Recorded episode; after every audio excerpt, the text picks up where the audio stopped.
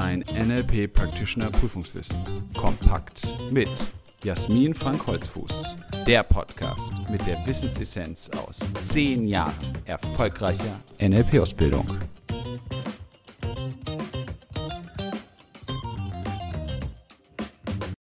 Herzlich willkommen zu einer weiteren Folge unseres NLP-Podcasts. Schön, dass du dabei bist. Heute geht es um Metaphern und Metaphern sind eines meiner absoluten Lieblings-NLP-Themen. Metaphern war übrigens auch mein Abschlussthema in meiner NLP-Practitioner-Prüfung. Also heute habe ich noch mehr Spaß als sonst bei dem Aufsprechen des Podcasts. Ja, was sind Metaphern? Metaphern sind ein ganz altes Sprach- und Stilmittel. Schon lange bevor Sprache verschriftlicht wurde, haben Menschen ja Wissen weitergegeben, auch Lehren weitergegeben, philosophische Ansichten, religiöse Ansichten. Und da waren eben Metaphern als bildhafter Ausdruck eine ganz, ganz wichtige Ressource, aus denen geschöpft wurde, um Verständnis einzuholen und auch um Wissen zu transportieren von einem Wissensbereich in den anderen. Das heißt, das Wort Metaphern stammt aus dem Griechischen und bedeutet Meta, jenseits oder hinüber, Verein, tragen. Also eine Metapher ist eine Art Erzählung oder Geschichte, die auf einer Art Vergleich beruht. Das heißt, Wissen wird aus einem Bereich in einen anderen übertragen. Es ist so ein bisschen eine Das ist wie Funktion. Du kennst das vielleicht auch aus ganz einfachen Redewendungen, zum Beispiel Sport ist Mord. Da haben wir schon eine bildhafte Verdeutlichung dessen, was für denjenigen, der das ausspricht, Sport bedeutet. Er könnte auch sagen, Sport ist unglaublich anstrengend, das macht einen total fertig, ich fühle mich wie tot danach, wie ausgelaugt, aber mit Sport ist Mord ist schon alles gesagt oder jemand ist hungrig wie ein Löwe oder stark wie ein Bär. Das sind alles einfache Metaphern, die einen Sachverhalt in einen bildhaften anderen übertragen, sodass dem Zuhörenden sofort klar wird, um was es geht. Wer von euch Texte aus der Bibel kennt, Jesus hat das ja auch ganz, ganz stark benutzt, Metaphern vom Hirten, Metaphern vom Weinberg, also in der Welt, in der die Menschen, zu denen er gesprochen hat, gelebt haben, Bilder, die sie kennen, der Hirte, der auf seine Herde aufpasst, der sie auch verteidigt, der für sie da ist, der jedes einzelne seiner Schafe kennt. So hat er sich selbst bezeichnet.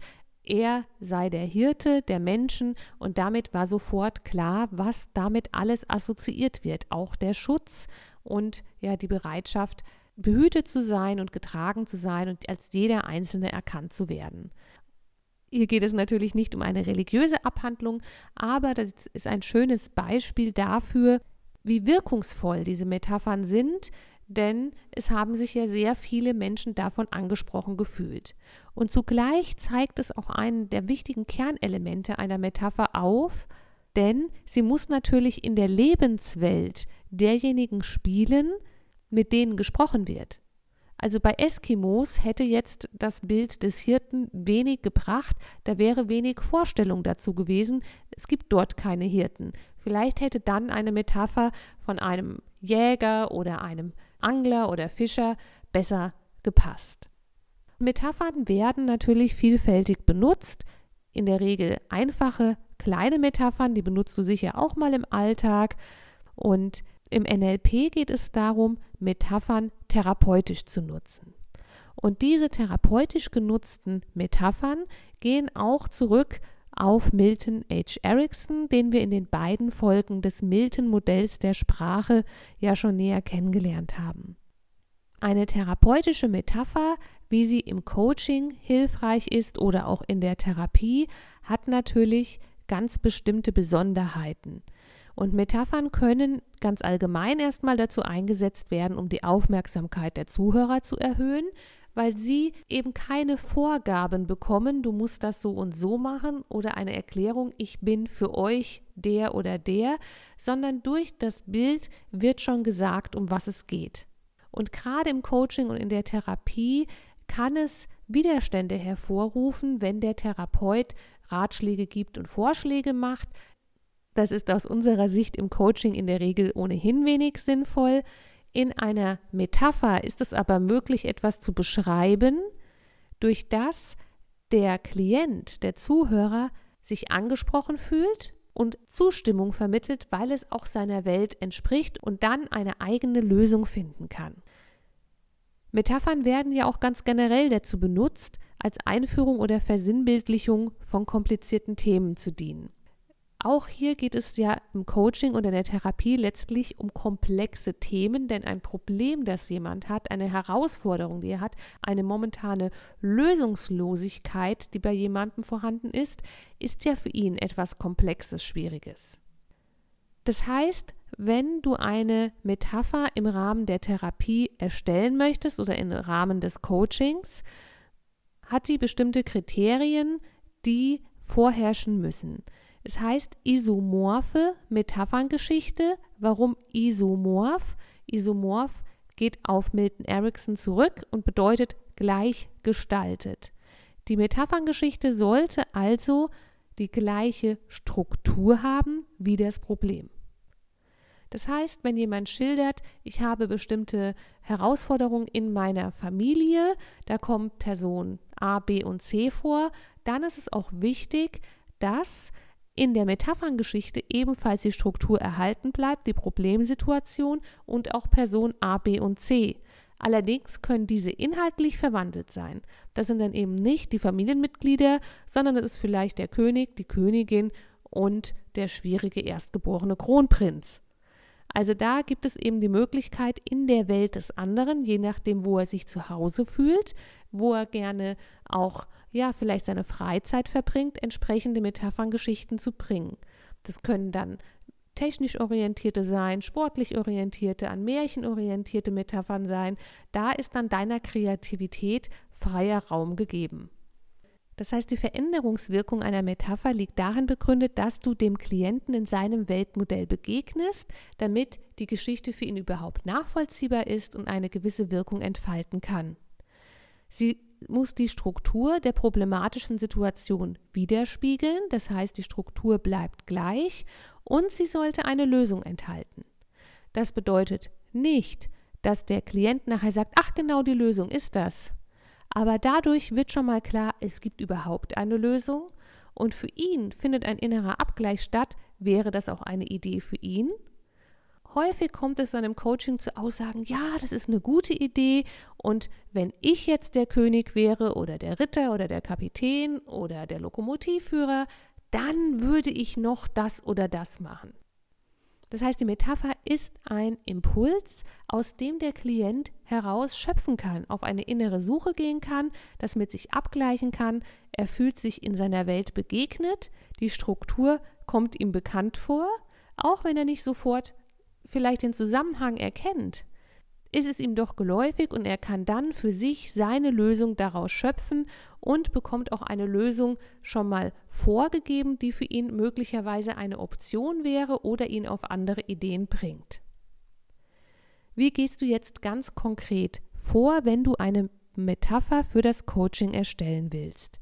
Das heißt, als erstes einmal aktiv zuhören, um was geht es überhaupt und du erhebst für dich die relevanten Daten und Fakten. Welche Personen sind beteiligt? Was ist überhaupt die Problemsituation? Wie gestaltet sich denn die Struktur des Anliegens? Und du ermittelst auch ein Ziel. Was will der Klient eigentlich? Wo will er denn grundsätzlich mal hin? Was soll sich denn verändern? Und nun entwickelst du eine Analogie. Das bedeutet, du wählst einen Kontext, die Inhaltsebene sollte eben für den Klienten auch nachvollziehbar sein, die Struktur sollte erhalten bleiben und in dem Rahmen dieses von dir gewählten Kontextes entwickelst du eine Analogie, die gut passt. Danach findest du eine Lösung.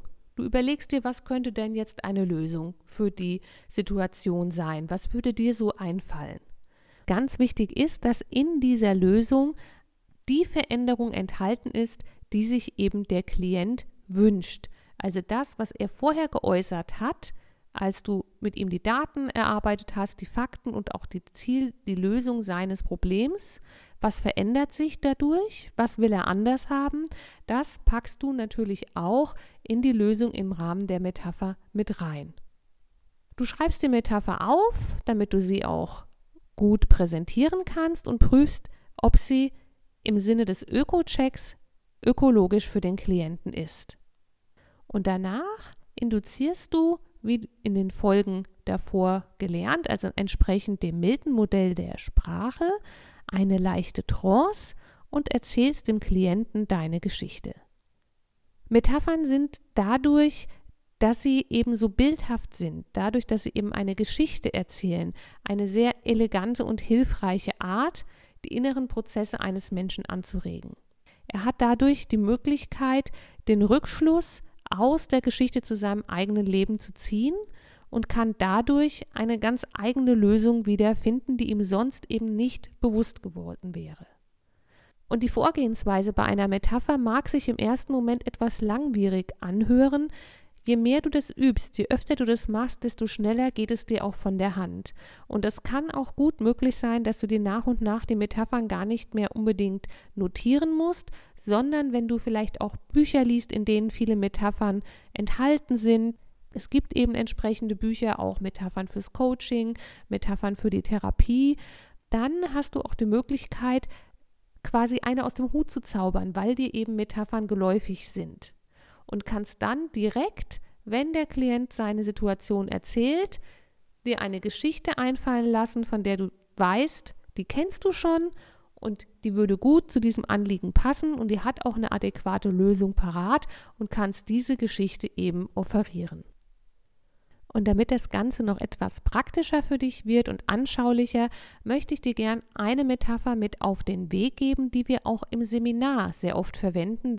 Denn auch als Trainer verwenden wir natürlich Metaphern, Metapherngeschichten, manchmal auch kurze, kleine Metaphern, um Dinge zu verdeutlichen.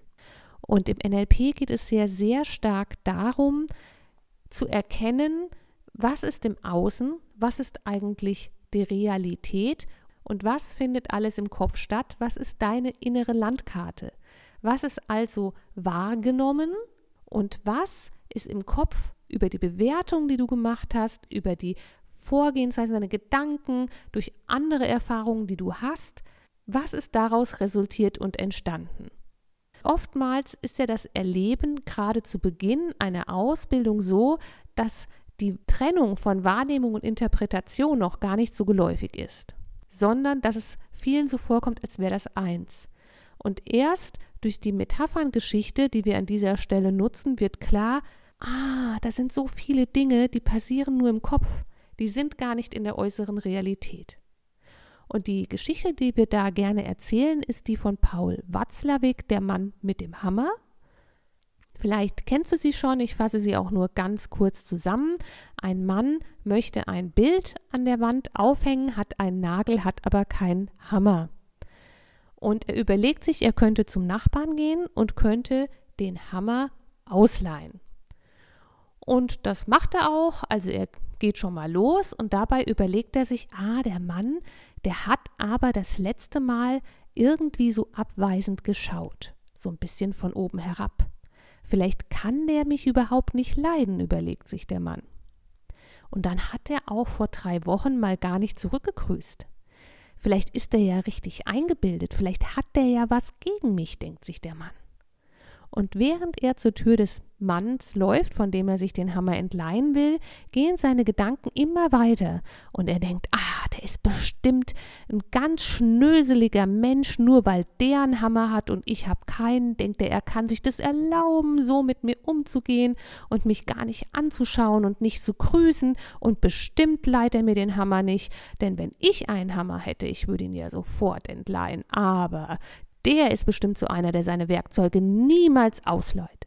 Und dann klingelt er bei dem Mann mit dem Hammer, der Nachbar öffnet die Tür und unser Mann schreit nur rum, behalt deinen blöden Hammer. Und das ist alles nur im Kopf des Mannes passiert. Und das ist eine schöne Geschichte, die deutlich macht, hier passiert etwas, hier ist eine Metapherngeschichte. Wir erzählen die Geschichte dieses Mannes, und zugleich wird den Zuhörern klar, vielleicht ist sowas auch schon mal im eigenen Kopf passiert. Und da kannst du für dich überlegen, hattest du auch schon mal so ein Gedankenkarussell, bei dem du in eine ganz andere Emotion gekommen bist, nur dadurch, dass du dir entsprechende Gedanken gemacht hast. Das ist eine schöne Metapher für trenne die Wahrnehmung, der Mann hat mich mal nicht gegrüßt, von der Interpretation, die dazu in deinem Kopf entsteht. Das heißt, Metaphern sind ein ganz wirkungsvolles Instrument, um Sachverhalte zu verdeutlichen und auch angewandt nach der Methode von Milton H. Erickson, um sie in der Therapie einzusetzen oder eben im Coaching. Zum Abschluss fasse ich dir nochmal die Vorgehensweise für die Bildung einer isomorphen, also gleichgestellten Metapher nach Milton H. Erickson zusammen. Als erstes die relevanten Daten erheben durch aktives Zuhören. Dann das Ziel ermitteln, das der Klient hat. Also was wäre denn die Lösung des Problems seiner Meinung nach oder wo will er denn hin? Und dann entwickelst du eine Analogie, die sich in der Welt des Klienten befindet und die auch die Struktur seines Problems und der daran beteiligten Personen enthält. Und baust in diese Analogie natürlich auch eine Lösung ein, die der gewünschten Veränderung entspricht. Und je nachdem, ob du sie frei erzählen willst oder nicht, schreibst du sie dir auf und prüfst, passt sie, ist sie im Sinne eines Öko-Checks sinnvoll. Dann kannst du bei deinem Klienten eine leichte Trance induzieren und deine Metapherngeschichte erzählen. Natürlich holst du ihn dann auch wieder aus der Trance heraus und er hat die Möglichkeit, entweder direkt oder später sich dazu zu äußern. Manchmal kann es hilfreich sein, die Metapher erst einmal wirken zu lassen. Wie ich eingangs gesagt habe, sind Metaphern ein Lieblingsthema von mir, deshalb mein Wunsch oder mein Impuls an dich, probier es aus, mach es immer wieder, arbeite dich auch in das Thema Metaphern rein. Lies immer wieder Bücher dazu, damit du ein großes Repertoire hast, ganz besonders dann, wenn du im Bereich Coaching oder Therapie später auch beruflich aktiv sein willst und das verstärken willst. Da sind Metaphern ein wunderbares Hilfsmittel, aber eben auch im Bereich Training und Rhetorik.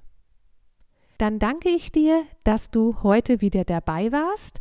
Ich freue mich auf die nächste Folge und wünsche dir bis dahin ganz viel Spaß mit dem Lernen und Leben mit NLP. Willst du noch mehr wissen?